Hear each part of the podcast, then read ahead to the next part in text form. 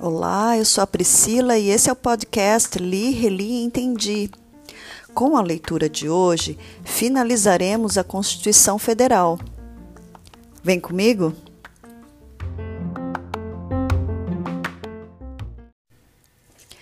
Hoje iniciamos a leitura com o capítulo 6 do Meio Ambiente.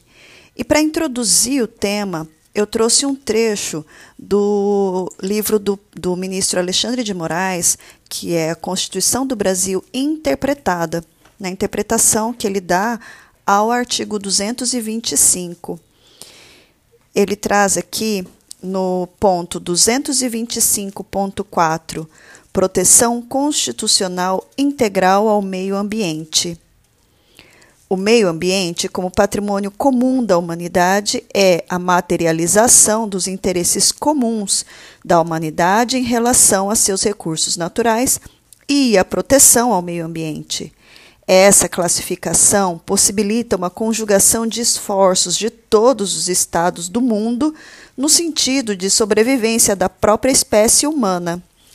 Esse patrimônio comum da humanidade é o resultado de uma evolução teórica do direito internacional incorporado pelo texto constitucional, que passou a reconhecer a humanidade como sujeito de direito, além da possibilidade de exploração dos recursos comuns por organismos internacionais a necessidade de preservação dos recursos naturais e, consequentemente, a manutenção do equilíbrio mínimo necessário ao meio ambiente estará sempre a exigir uma adaptação dos conceitos tradicionais do direito para fins de aplicação, pois, como bem ressalva Pascal Kromarek, existe a necessidade de uma adaptação de certos dispositivos para o combate à poluição da água e do ar.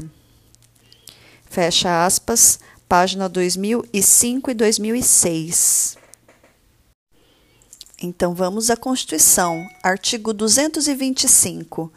Todos têm direito ao meio ambiente ecologicamente equilibrado, bem de uso comum do povo e essencial à sadia qualidade de vida, impondo-se ao poder público e à coletividade o dever de defendê-lo e preservá-lo para as presentes e futuras gerações.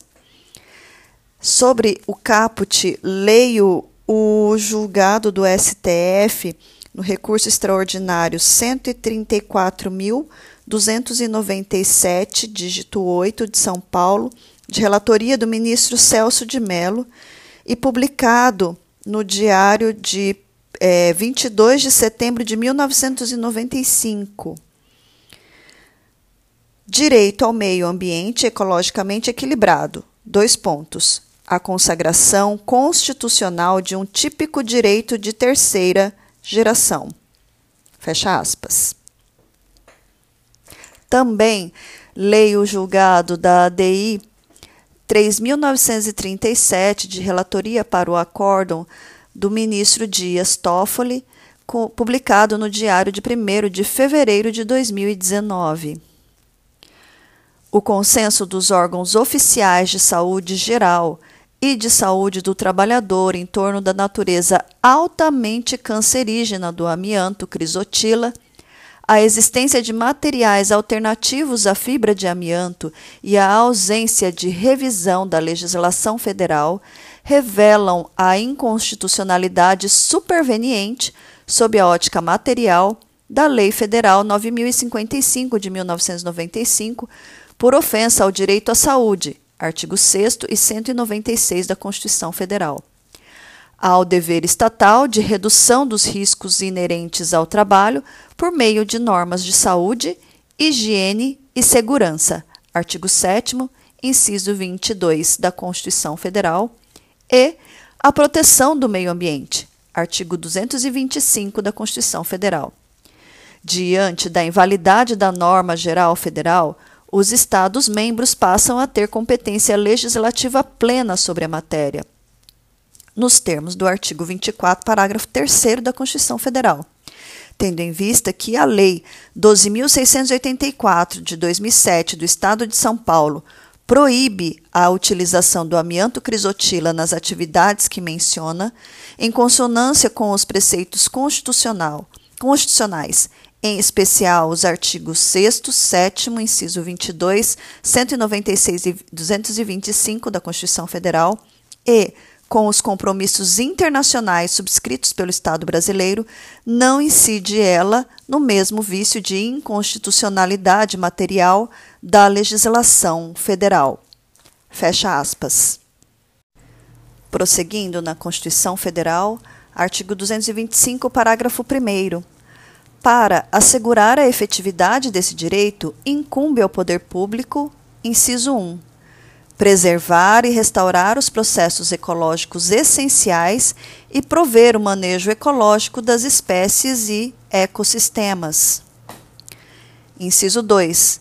Preservar a diversidade e integridade do patrimônio genético do país, fiscalizar as entidades dedicadas à pesquisa e manipulação de material genético. Inciso 3. Definir em todas as unidades da federação espaços territoriais e seus componentes a serem especialmente protegidos, sendo a alteração e a supressão permitidas somente através de lei, vedada qualquer utilização que comprometa a integridade dos atributos que justifiquem sua proteção. Sobre o inciso 3, leio a ADI 3646 de relatoria do ministro Dias Toffoli, publicado no Diário de 2 de dezembro de 2019. Abre aspas. A dicção do texto constitucional não provoca maiores problemas quanto à definição de ato normativo apto à instituição criação de espaços territorialmente protegidos, dentre os quais se pode destacar as unidades de conservação regulamentadas pela Lei 9985 de 2000, tendo a carta se referido à reserva de legislação somente como requisito de modificação ou supressão de unidade de conservação.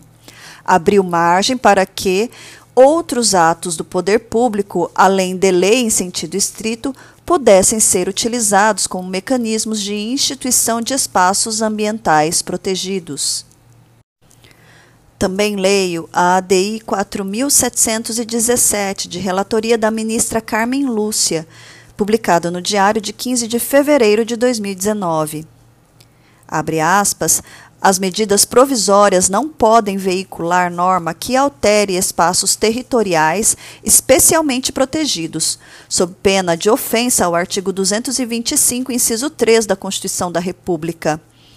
As alterações promovidas pela Lei 12.678 de 2012 importaram diminuição da proteção dos ecossistemas abrangidos pelas unidades de conservação por ela atingidas, acarretando ofensa ao princípio da proibição de retrocesso ambiental, pois atingiram o núcleo essencial do direito fundamental ao meio ambiente ecologicamente equilibrado, previsto no artigo 225 da Constituição da República. Antes de prosseguir, destaco que os incisos 3 e 4 deste parágrafo 1 são de extrema relevância para a matéria. Portanto, é, aprofundem bastante o estudo desses dois incisos. Inciso 4. Exigir, na forma da lei, para instalação de obra ou atividade potencialmente causadora de significativa degradação do meio ambiente, estudo prévio de impacto ambiental a que se dará publicidade. Inciso 5. Controlar a produção, a comercialização e o emprego de técnicas, métodos e substâncias que comportem risco para a vida, a qualidade de vida e o meio ambiente. A respeito do tema, leio recente decisão em ADI 5592 de relatoria para o acórdão do ministro Edson Fachin, publicada em 10 de março de 2020. Apesar de submeter a incorporação do mecanismo de dispersão de substâncias químicas por aeronaves para combater ao mosquito transmissor do vírus da dengue, do vírus chikungunya e do vírus da zika, a autorização de da autoridade sanitária e a comprovação de eficácia da prática no combate ao mosquito. O legislador assumiu a positivação do instrumento sem a realização prévia de estudos, em obediência ao princípio da precaução, o que pode levar à violação à sistemática de proteção ambiental contida no artigo 225 da Constituição Federal. Em atendimento aos princípios da precaução e da prevenção, bem como o direito à proteção da saúde, portanto, confere-se interpretação conforme a Constituição, sem redução de texto, ao disposto no inciso 4 do parágrafo 3 do artigo 1 da Lei 13.301 de 2016 para fixar o sentido segundo o qual a aprovação das autoridades sanitárias e ambientais competentes e a aprovação científica da eficácia da medida são condições prévias e inafastáveis à incorporação de mecanismos de controle vetorial por meio de dispersão por aeronaves, em atendimento ao disposto nos artigos 225, parágrafo 1, incisos 5 e 7, artigo 6 e 196 da Constituição da República.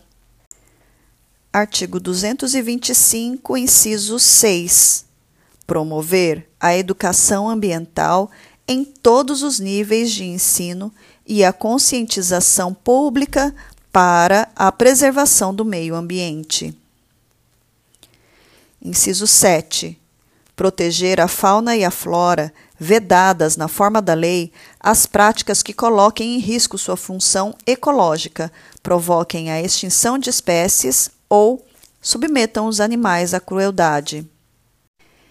Neste ponto, vale relembrar a ADI 4983, de relatoria do ministro Marco Aurélio, é uma decisão de 27 de abril de 2017 e ela diz assim: a obrigação de o Estado garantir a todos o pleno exercício de direitos culturais, incentivando a valorização e a difusão das manifestações, não prescinde da observância do disposto no inciso 7 do artigo 225 da Carta Federal, o qual veda prática que acabe por submeter os animais à crueldade discrepa da norma constitucional, a denominada vaquejada. Pois é, mas ainda em 2017, com a emenda constitucional 96, foi incluído no artigo 225, parágrafo 7, que nós vamos ler daqui a pouco. Portanto, é, essa situação de inconstitucionalidade da vaquejada e de outros é, movimentos, manifestações culturais, considerados culturais, foram excepcionados desse inciso sétimo. Vamos prosseguir? Artigo 225, parágrafo 2. Aquele que explorar recursos minerais fica obrigado a recuperar o meio ambiente degradado, de acordo com solução técnica exigida pelo órgão público competente na forma da lei. Parágrafo 3. As condutas e atividades consideradas lesivas ao meio ambiente sujeitarão os infratores, pessoas físicas ou jurídicas, a sanções penais e administrativas, independentemente da obrigação de reparar os danos causados. A respeito do tema, leio o recurso extraordinário 548.181, de relatoria da ministra Rosa Weber, publicada no Diário de 30 de outubro de 2014. O artigo 225, parágrafo 3 da Constituição Federal, não condiciona a responsabilização penal da pessoa jurídica por crimes ambientais à simultânea persecução penal da pessoa física em tese responsável no âmbito da empresa. A norma constitucional não impõe a necessária dupla imputação. As organizações corporativas complexas da atualidade se caracterizam pela descentralização e distribuição de atribuições e responsabilidades, sendo inerentes a esta realidade as dificuldades para imputar o fato ilícito a uma pessoa concreta. Condicionar a aplicação do artigo 225, parágrafo 3 da Carta Política a uma concreta imputação também à pessoa física implica em devida restrição da norma constitucional, expressa a intenção do constituinte originário não apenas de ampliar o alcance das sanções penais, mas também de evitar a impunidade pelos crimes ambientais frente às imensas dificuldades de individualização dos responsáveis internamente às corporações, além de reforçar a tutela do bem jurídico ambiental. A identificação dos setores e agentes internos da empresa determinantes da produção do fato ilícito tem relevância e deve ser buscada no caso concreto como forma de esclarecer se esses indivíduos ou órgãos atuaram ou deliberaram no exercício regular de suas atribuições internas, internas à sociedade. E, ainda, para verificar se a atuação se deu no interesse ou em benefício da entidade coletiva. Tal esclarecimento, relevante para fins de imputar determinado delito à pessoa jurídica, não se confunde, todavia, com subordinar a responsabilização da pessoa jurídica à responsabilização conjunta e cumulativa das pessoas físicas envolvidas.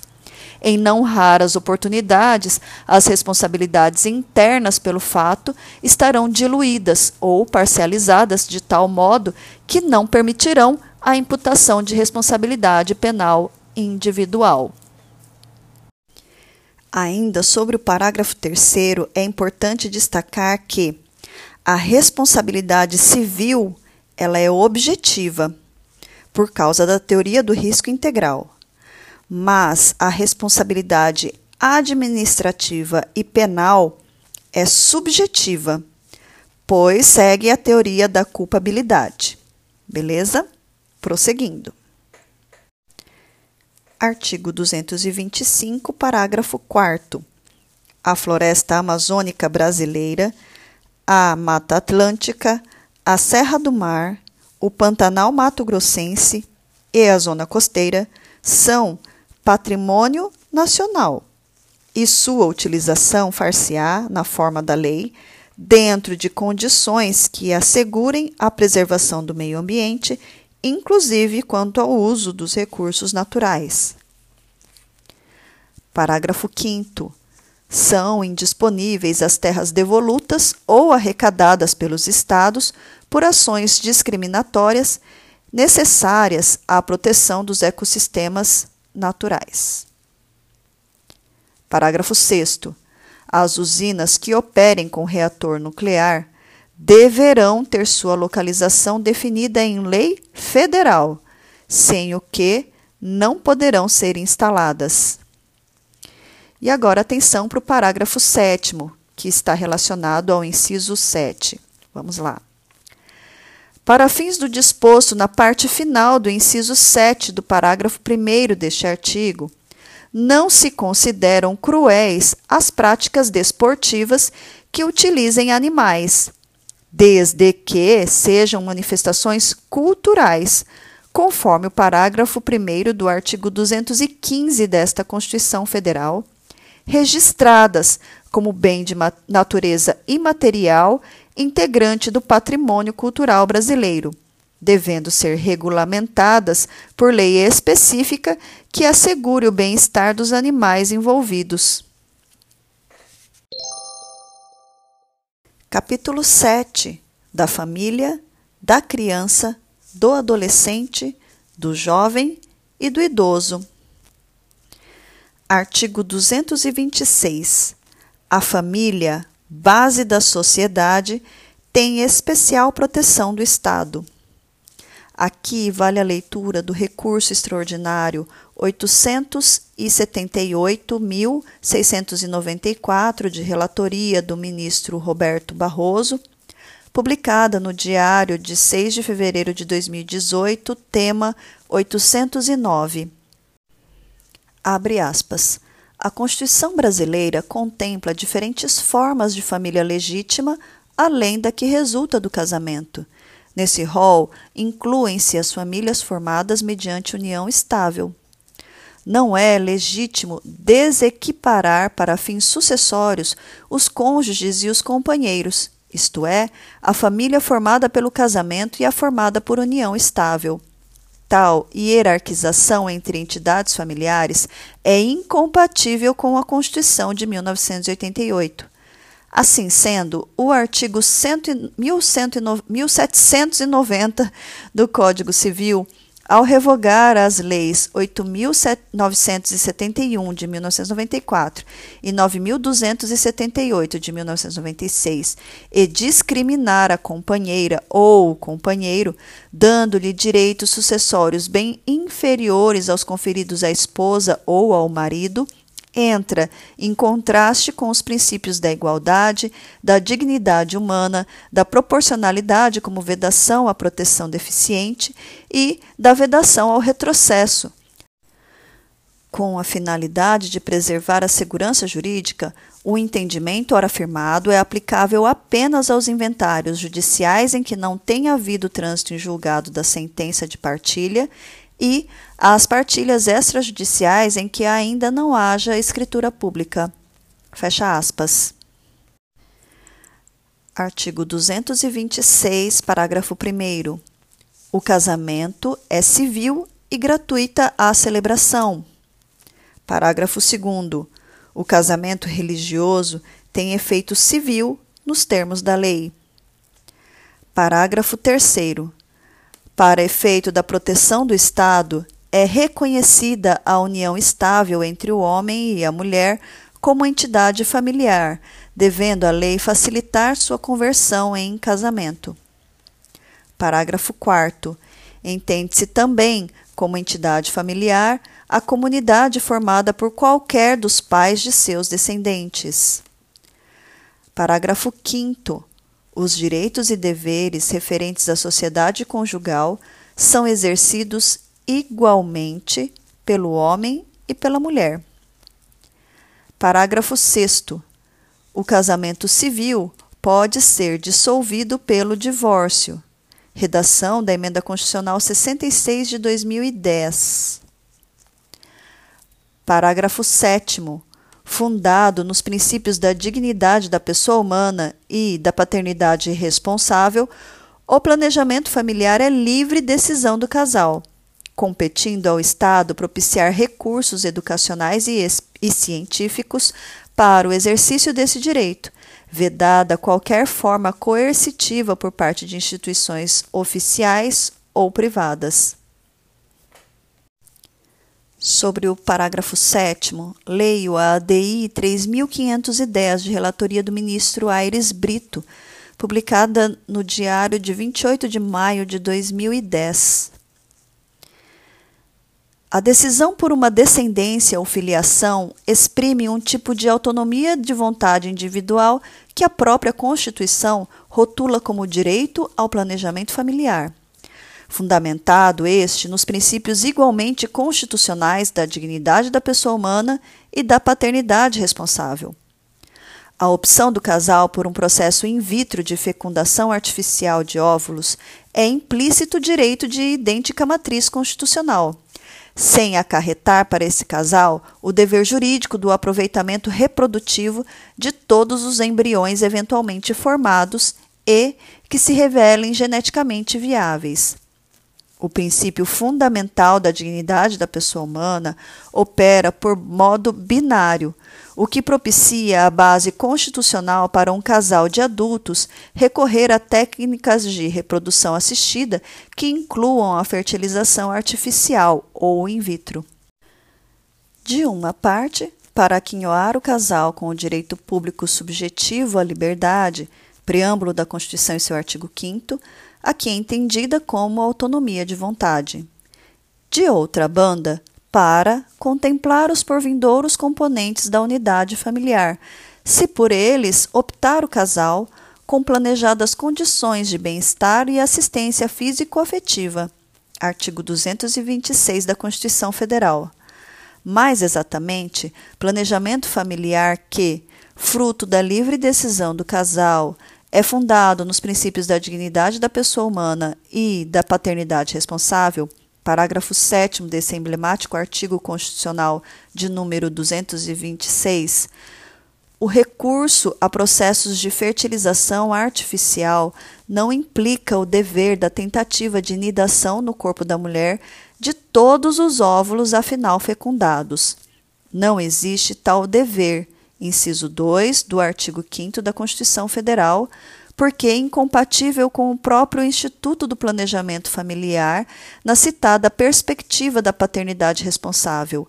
Imposição, além do mais, que implicaria tratar o gênero feminino por modo desumano ou degradante, em contrapasso ao direito fundamental que se lê no inciso 2 do artigo 5 da Constituição. Para que ao embrião in vitro fosse reconhecido o pleno direito à vida, necessário seria reconhecer a ele o direito a um útero, proposição não autorizada pela Constituição. Fecha aspas. E, por fim, leio o recurso extraordinário, é, com repercussão geral, é 898.060, de relatoria do ministro Luiz Fux, publicado no Diário de 24 de agosto de 2017, tema 622. A paternidade socioafetiva, declarada ou não em registro público, não impede o reconhecimento do vínculo de filiação concomitante, baseado na origem biológica, com os efeitos jurídicos próprios. Retornando ao artigo 226, parágrafo 8. O Estado assegurará assistência à família na pessoa de cada um dos que a integram, criando mecanismos para coibir a violência no âmbito de suas relações. Artigo 227. É dever da família, da sociedade e do Estado assegurar à criança, ao adolescente e ao jovem, com absoluta prioridade, o direito à vida, à saúde, à alimentação, à educação, ao lazer, à profissionalização, à cultura, à dignidade, ao respeito, à liberdade e à convivência familiar e comunitária, além de colocá-los a salvo de toda forma de negligência, discriminação, exploração, violência, crueldade e opressão. Parágrafo 1. O Estado promoverá programas de assistência integral à saúde da criança, do adolescente e do jovem, admitida a participação de entidades não governamentais mediante políticas específicas e obedecendo os seguintes preceitos. Inciso 1. A aplicação de percentual dos recursos públicos destinados à saúde na assistência materno-infantil. Inciso 2. Criação de programas de prevenção e atendimento especializado para as pessoas portadoras de deficiência física, sensorial ou mental, bem como de integração social do adolescente e do jovem portador de deficiência, mediante o treinamento para o trabalho e a convivência e a facilitação do acesso aos bens e serviços coletivos com a eliminação de obstáculos arquitetônicos e de todas as formas de discriminação. Parágrafo 2. A lei disporá sobre normas de construção dos logradouros e dos edifícios de uso público e de fabricação de veículos de transporte coletivo, a fim de garantir acesso adequado às pessoas portadoras de deficiência. Parágrafo 3. O direito à proteção especial abrangerá os seguintes aspectos: inciso 1, idade mínima de 14 anos para admissão ao trabalho, observado o disposto no artigo 7, inciso 33. Inciso 2. Garantia de direitos previdenciários e trabalhistas. Inciso 3. Garantia de acesso do trabalhador adolescente e jovem à escola. Inciso 4. Garantia de pleno e formal conhecimento da atribuição de ato infracional igualdade na relação processual e defesa técnica por profissional habilitado, segundo dispuser a legislação tutelar específica. Inciso 5. Obediência aos princípios de brevidade, excepcionalidade e respeito à condição peculiar de pessoa em desenvolvimento, quando da aplicação de qualquer medida privativa da liberdade.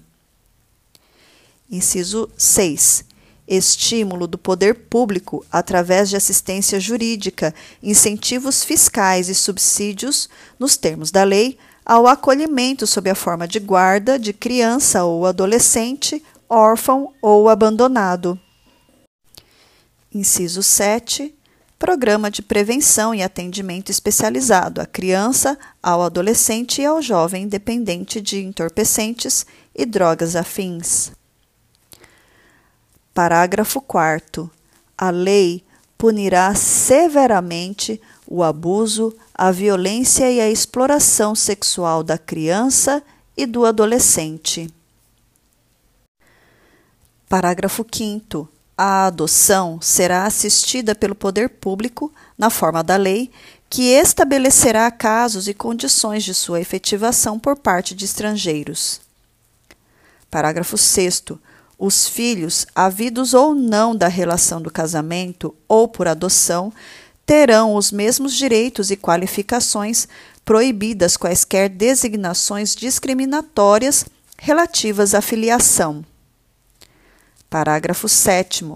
No atendimento dos direitos da criança e do adolescente, levar-se-á em consideração o disposto no artigo 204. Parágrafo 8 a lei estabelecerá, inciso 1, o Estatuto da Juventude, destinado a regular os direitos dos jovens. Inciso 2, o Plano Nacional de Juventude, de duração decenal, visando a articulação das várias esferas do poder público para a execução de políticas públicas. Artigo 228 são penalmente inimputáveis os menores de 18 anos sujeitos às normas da legislação especial. Artigo 229. Os pais têm o dever de assistir, criar e educar os filhos menores, e os filhos maiores têm o dever de ajudar e amparar os pais na velhice, carência ou enfermidade. Artigo 230. A família, a sociedade e o Estado tem o dever de amparar as pessoas idosas, assegurando sua participação na comunidade, defendendo sua dignidade e bem-estar e garantindo-lhes o direito à vida. Parágrafo 1. Os programas de amparo aos idosos serão executados preferencialmente em seus lares. Parágrafo 2. Aos maiores de 65 anos é garantida a gratuidade dos transportes coletivos urbanos. Capítulo 8 dos Índios. Artigo 231. São reconhecidos aos índios sua organização social, costumes, línguas, crenças e tradições e os direitos originários sobre as terras que tradicionalmente ocupam, competindo à União demarcá-las, proteger e fazer respeitar todos os seus bens. Parágrafo 1. São terras tradicionalmente ocupadas pelos índios, as por eles habitadas em caráter permanente, as utilizadas para suas atividades produtivas, as imprescindíveis à preservação dos recursos ambientais necessários a seu bem-estar e as necessárias à sua reprodução física e cultural segundo seus usos, costumes e tradições. Sobre o parágrafo 1, leio o agravo no recurso extraordinário 803.462, de relatoria do ministro Teori Zavascki, publicado no Diário de 12 de fevereiro de 2015 conforme entendimento consubstanciado na súmula 650 do STF, o conceito de terras tradicionalmente ocupadas pelos índios não abrange aquelas que eram possuídas pelos nativos no passado remoto. Renitente esbulho não pode ser confundido com ocupação passada ou com desocupação forçada ocorrida no passado. Há de haver, para configuração de esbulho, situação de efetivo conflito possessório, que, mesmo iniciado no passado, ainda persista até o marco demarcatório temporal atual, vale dizer, a data da promulgação da Constituição de 1988. Conflito que se materializa por circunstâncias de fato ou, pelo menos, por uma controvérsia possessória judicializada. Também leio a ação civil originária 362 de relatoria do ministro Marco Aurélio, publicada no Diário de 3 de outubro de 2017. Comprovada a histórica presença indígena na área, descabe qualquer indenização em favor do Estado. Artigo 231, parágrafo 2. As terras tradicionalmente ocupadas pelos índios destinam-se à sua posse permanente, cabendo-lhes o usufruto exclusivo das riquezas do solo, dos rios e dos lagos nelas existentes. Leio a petição 3.388 de relatoria do ministro Aires Brito, publicado em 1 de julho de 2010. A exclusividade de usufruto das riquezas dos solos, dos rios e dos lagos nas terras indígenas é conciliável com a eventual presença de não índios, bem assim com a instalação de equipamentos públicos, a abertura de estradas e outras vias de comunicação, a montagem ou construção de bases físicas para a prestação de serviços públicos ou de relevância pública, desde que tudo se processe sob a liderança institucional da União, controle do Ministério Público e atuação coadjuvante de entidades tanto da administração federal quanto representativas dos povos indígenas. O que já impede os próprios índios e suas comunidades, por exemplo, de interditar ou bloquear estradas, cobrar pedágio pelo uso delas e inibir o regular funcionamento das repartições públicas. Artigo 231, parágrafo 3. O aproveitamento dos recursos hídricos, incluídos os potenciais energéticos, a pesquisa e a lavra das riquezas minerais em terras indígenas só podem ser efetivados com autorização do Congresso Nacional, ouvidas as comunidades afetadas ficando-lhes assegurada a participação nos resultados da lavra na forma da lei. Parágrafo 4. As terras de que trata este artigo são inalienáveis e indisponíveis, e os direitos sobre elas imprescritíveis. Parágrafo 5.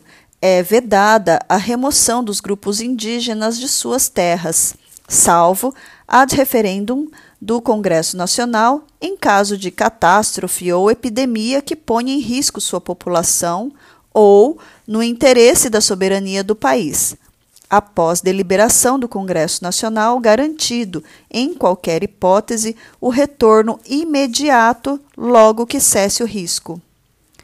Parágrafo 6. São nulos e extintos, não produzindo efeitos jurídicos, os atos que tenham por objeto a ocupação, o domínio e a posse nas terras a que se refere este artigo, ou a exploração das riquezas naturais do solo, dos rios e dos lagos nelas existentes, ressalvado relevante interesse público da União, segundo o que dispuser lei complementar, não gerando a nulidade e extinção direito à indenização ou a ações contra a União salvo, na forma da lei, quanto às benfeitorias derivadas da ocupação de boa-fé. Parágrafo 7. Não se aplica às terras indígenas o disposto no artigo 174, parágrafo 3 e parágrafo 4. Artigo 232. Os índios, suas comunidades e organizações são partes legítimas para ingressar em juízo em defesa de seus direitos e interesses, intervindo o Ministério Público em todos os atos do processo.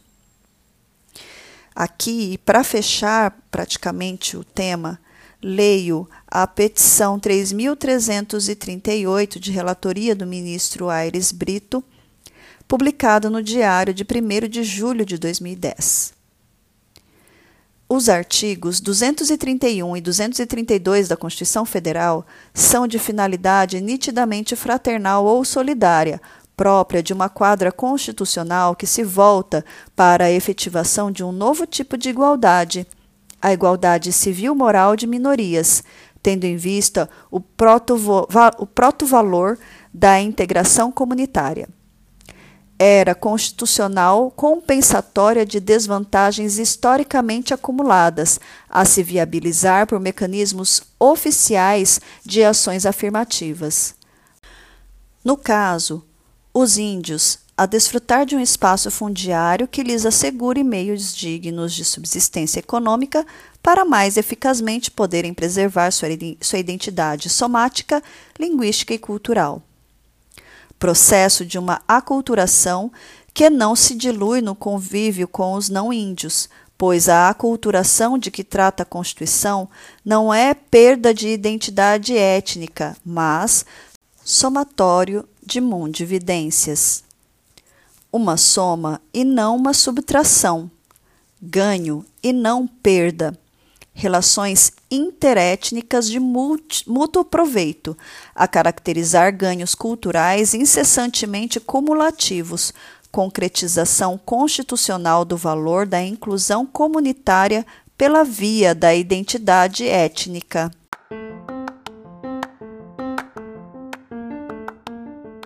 E assim terminamos o título 8 da Ordem Social. Faça uma pausa pois nós vamos continuar ainda nesse episódio até o fim da Constituição Federal no artigo 250.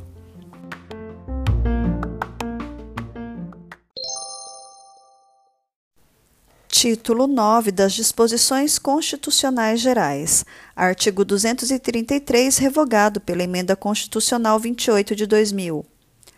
Artigo 234. É vedado à União direta ou indiretamente, assumir em decorrência da criação de Estado encargos referentes a despesas com pessoal inativo e com encargos e amortizações da dívida interna ou externa da administração pública, inclusive da indireta.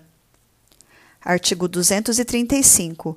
Nos dez primeiros anos da criação de Estado serão observadas as seguintes normas básicas: inciso 1 a Assembleia Legislativa será composta de 17 deputados, se a população do Estado for inferior a 600 mil habitantes, e de 24 se igual ou superior a esse número, até 1 milhão e 500 mil.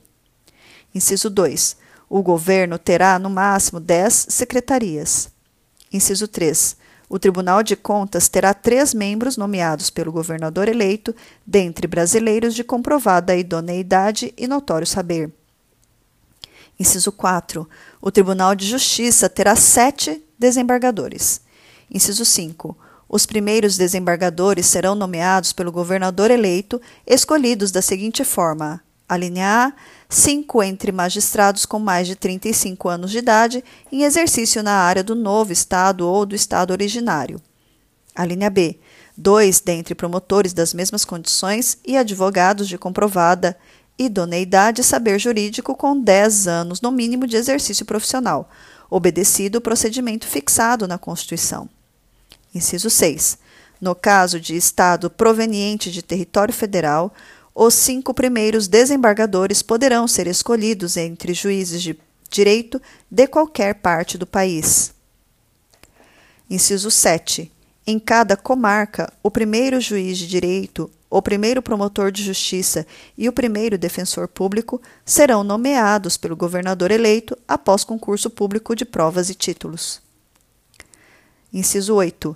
Até a promulgação da Constituição Estadual, responderão pela Procuradoria-Geral, pela Advocacia-Geral e pela Defensoria-Geral do Estado a advogados de notório saber, com 35 anos de idade no mínimo, nomeados pelo governador eleito e demissíveis ad nutum. Inciso 9. Se o novo Estado for resultado de transformação de território federal, a transferência de encargos financeiros da União para pagamentos dos servidores optantes que pertenciam à administração federal ocorrerá da seguinte forma: a linha A. No sexto ano de instalação, o Estado assumirá 20% dos encargos financeiros para fazer face ao pagamento dos servidores públicos, ficando ainda o restante sobre a responsabilidade da União. A linha B. No sétimo ano, os encargos do Estado serão acrescidos de 30% e, no oitavo, dos restantes 50%. Inciso 10. As nomeações que se seguirem as primeiras para os cargos mencionados neste artigo serão disciplinadas na Constituição Estadual. Inciso 11. As despesas orçamentárias com pessoal não poderão ultrapassar 50% da receita do Estado. Artigo 236. Os serviços notariais e de registro são exercidos em caráter privado por delegação do poder público. Parágrafo 1. Lei regulará as atividades, disciplinará a responsabilidade civil e criminal dos notários, dos oficiais de registro e de seus prepostos, e definirá a fiscalização de seus atos pelo Poder Judiciário. Parágrafo 2. Lei federal estabelecerá normas gerais para fixação de emolumentos relativos aos atos praticados pelos serviços notariais e de registro. Parágrafo 3. O ingresso na atividade notarial e de registro depende de concurso público de provas e títulos, não se permitindo que qualquer serventia fique vaga sem abertura de concurso de provimento ou de remoção por mais de seis meses. Artigo 237. A fiscalização e o controle sobre o comércio exterior, essenciais à defesa dos interesses fazendários nacionais, serão exercidos pelo Ministério da Fazenda. Artigo 238. A lei ordenará a venda e revenda de combustíveis de petróleo, álcool, carburante e outros combustíveis derivados de matérias-primas renováveis, respeitados os princípios desta Constituição. Artigo 239.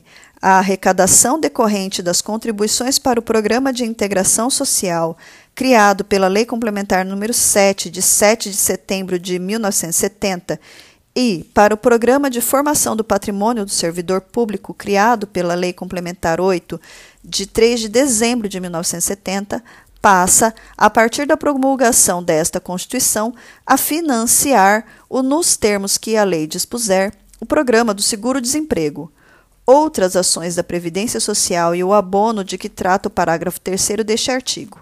Redação dada pela Emenda Constitucional 103 de 2019. Parágrafo 1.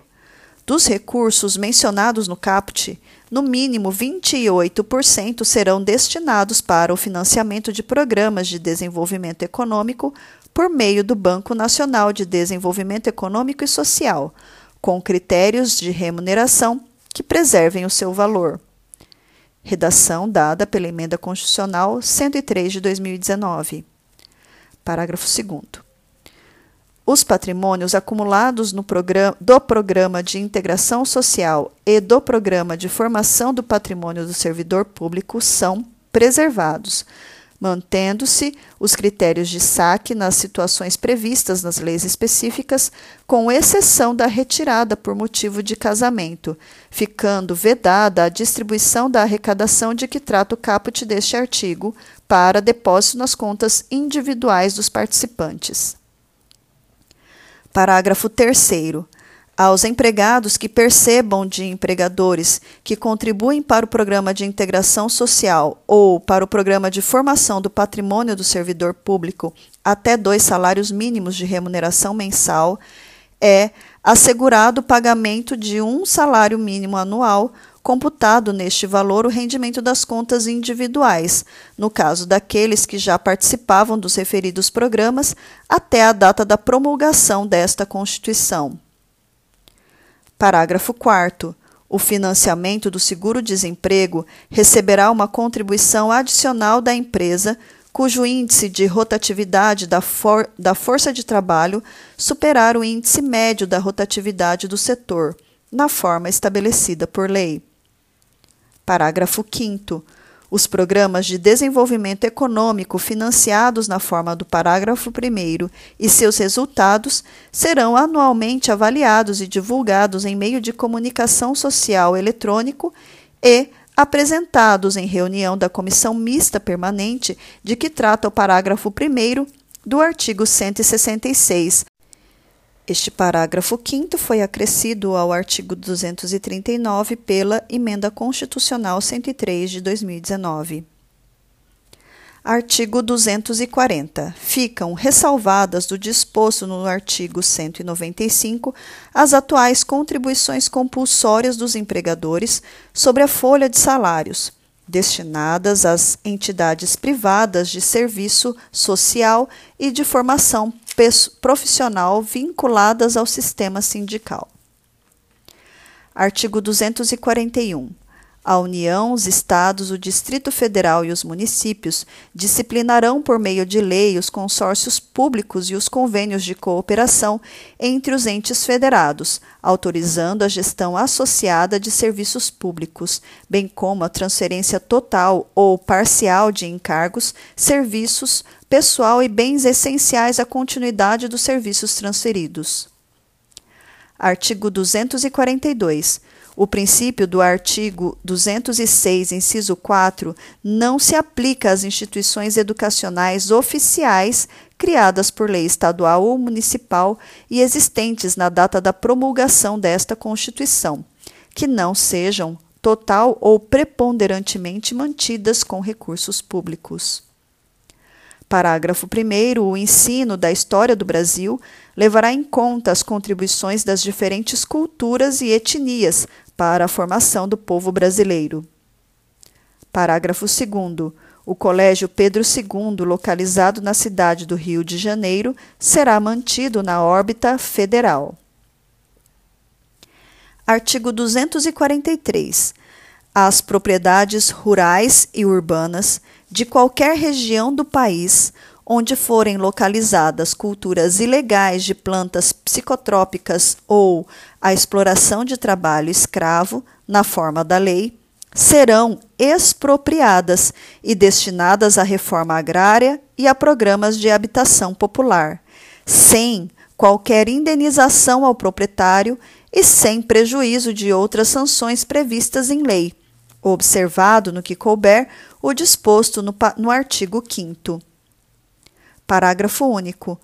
Todo e qualquer bem de valor econômico apreendido em decorrência do tráfico ilícito de entorpecentes e drogas afins e da exploração de trabalho escravo será confiscado e reverterá a fundo especial com destinação específica na forma da lei. Artigo 244. A lei disporá sobre a adaptação dos logradouros, dos edifícios de uso público e dos veículos de transporte coletivo atualmente existentes, a fim de, de garantir acesso adequado às pessoas portadoras de deficiência, conforme o disposto no artigo 227, parágrafo 2. Artigo 245. A lei disporá sobre as hipóteses e condições em que o poder público dará assistência aos herdeiros e dependentes carentes de pessoas vitimadas por crime doloso, sem prejuízo da responsabilidade civil do autor do ilícito. Artigo 246. É vedada a adoção de medida provisória na regulamentação de artigo da Constituição cuja redação tenha sido alterada por meio da emenda promulgada entre 1 de janeiro de 1995 até a promulgação desta emenda, inclusive. Aqui, o legislador quis dizer a Emenda Constitucional 32 de 2001. Artigo 247. As leis previstas no inciso 3 do parágrafo 1 do artigo 41 e no parágrafo 7 do artigo 169 estabelecerão critérios e garantias especiais para a perda do cargo pelo servidor público estável, que, em decorrência das atribuições de seu cargo efetivo, desenvolva atividades exclusivas de Estado. Parágrafo único. Na hipótese de insuficiência de desempenho, a perda do cargo somente ocorrerá mediante processo administrativo, em que lhe sejam assegurados o contraditório e a ampla defesa. Artigo 248. Os benefícios pagos a qualquer título pelo órgão responsável pelo regime geral de previdência social ainda que a conta do Tesouro Nacional e os não sujeitos ao limite máximo de valor fixado para os benefícios concedidos por esse regime, observarão os limites fixados no artigo 37, inciso 11. Artigo 249 com o objetivo de assegurar recursos para o pagamento de proventos de aposentadoria e pensões concedidas aos respectivos servidores e seus dependentes, em adição aos recursos dos respectivos tesouros, a União, os estados, o Distrito Federal e os municípios poderão constituir fundos integrados pelos recursos provenientes de contribuições e por bens, direitos e ativos de qualquer natureza, mediante lei que disporá sobre a natureza e administração desses fundos. Artigo 250. Com o objetivo de assegurar recursos para o pagamento dos benefícios concedidos pelo Regime Geral de Previdência Social, em adição aos recursos de sua arrecadação, a União poderá constituir fundo integrado por bens, direitos e ativos de qualquer natureza, mediante lei que disporá sobre a natureza e a administração desse fundo. Brasília, 5 de outubro de 1988, Ulisses Guimarães.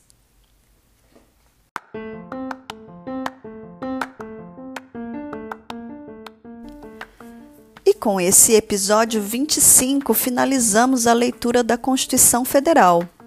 Aguardo você nas próximas leituras. Um abraço e até mais!